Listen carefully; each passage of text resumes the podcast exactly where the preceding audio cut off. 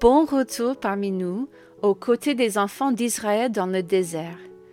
La dernière fois, nous avons eu un aperçu de la grâce remarquable de Dieu et de la restauration de son alliance avec le peuple, malgré l'énormité de leurs péchés contre lui. Aujourd'hui, alors que les enfants d'Israël se mettent à exécuter la construction du tabernacle ordonné par Dieu, nous verrons à nouveau comment la grâce de Dieu permet au peuple d'accomplir de grandes choses pour lui, s'il veut bien le servir humblement. Allons-y.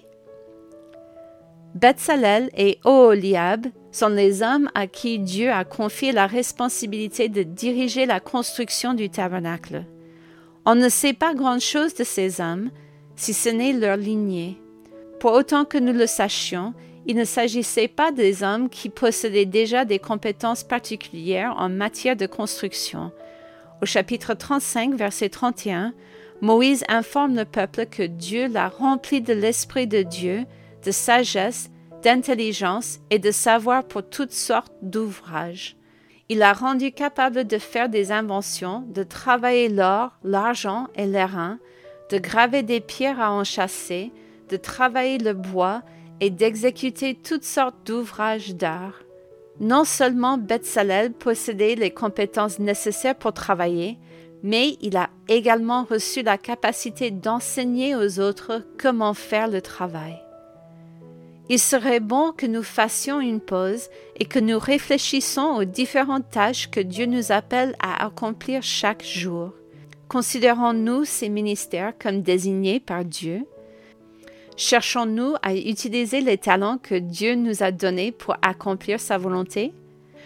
Enseignons-nous aux autres à servir et montrons-nous l'exemple de ce à quoi ressemble un service dévoué à Dieu?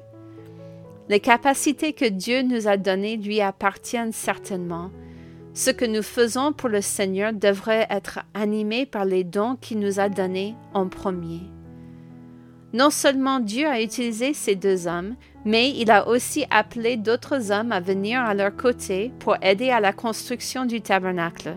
Au chapitre 36, verset 2, nous lisons Moïse appela Betsalel, Oholiab et tous les hommes habiles dans l'esprit desquels l'Éternel avait mis de l'intelligence, tous ceux dont le cœur était disposé à s'appliquer à l'œuvre pour l'exécuter.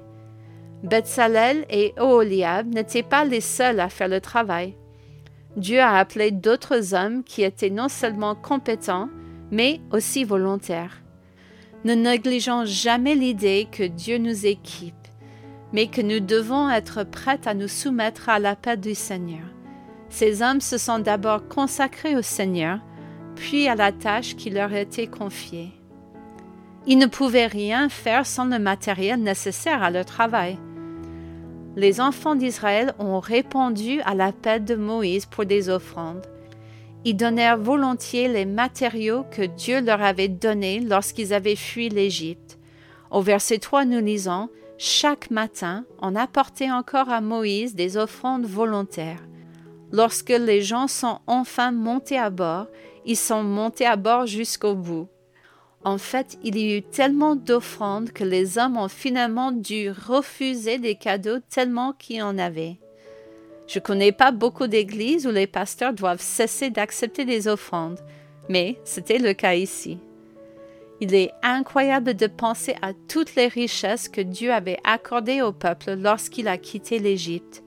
Il y en avait plus qu'il n'en fallait pour accomplir la tâche. Dieu avait vraiment pourvu en abondance à leurs besoins avant même qu'ils ne sachent qu'ils en avaient besoin. Que Dieu m'aide à me souvenir de cela lorsque j'attends qu'il réponde à mon prochain besoin. Dieu a en réserve des ressources abondantes qui sont constamment à sa disposition. Serais-je prête à lui faire confiance pour répondre à mes besoins? Les deux chapitres suivants décrivent la construction du tabernacle par Dieu. Nous pouvons tirer plusieurs leçons de ces chapitres. Tout d'abord, il nous rappelle que Dieu est un Dieu d'ordre et de précision. Il ne néglige aucun détail. Il a été très précis dans ses instructions. Deuxièmement, nous voyons que le peuple n'a pas pris de liberté avec les modèles établis par Dieu. Tout a été achevé exactement comme Dieu l'avait indiqué à Moïse. Le symbolisme et les images que Dieu voulait rappeler au peuple étaient présents dans la construction. Rien n'a été modifié, dissimulé ou considéré comme moins important. Alors que nous pourrions être tentés, lors de la lecture, de survoler les détails, souvenons-nous que Dieu attendait du peuple qu'il fasse attention aux détails et qu'il recrée parfaitement ses plans. Dieu a également des plans spécifiques pour nous. Nous serions bien avisés de prêter attention aux moindres détails de sa parole et de ne pas passer à côté de la moindre de ses instructions. Alors que nous terminons aujourd'hui, soyons encouragés tous ensemble de l'œuvre magnifique que Dieu a réalisée par les mains de ses serviteurs. Les personnes qui ont contribué à la construction pouvaient être satisfaites du travail accompli. Ceux qui avaient fourni les matériaux ont pu voir leur contribution au tabernacle. En fin de compte, lorsque les gens ont travaillé ensemble, ils ont pu créer une belle demeure pour le Seigneur. Les chiffres donnés à la fin du chapitre 38 représentent une somme considérable. L'argent fourni par le peuple lors du recensement était plus que suffisant pour les besoins de construction du tabernacle. L'œuvre de Dieu avait été magnifiquement conçue et exécutée. C'était une habitation digne de la demeure temporaire de Dieu avec les hommes.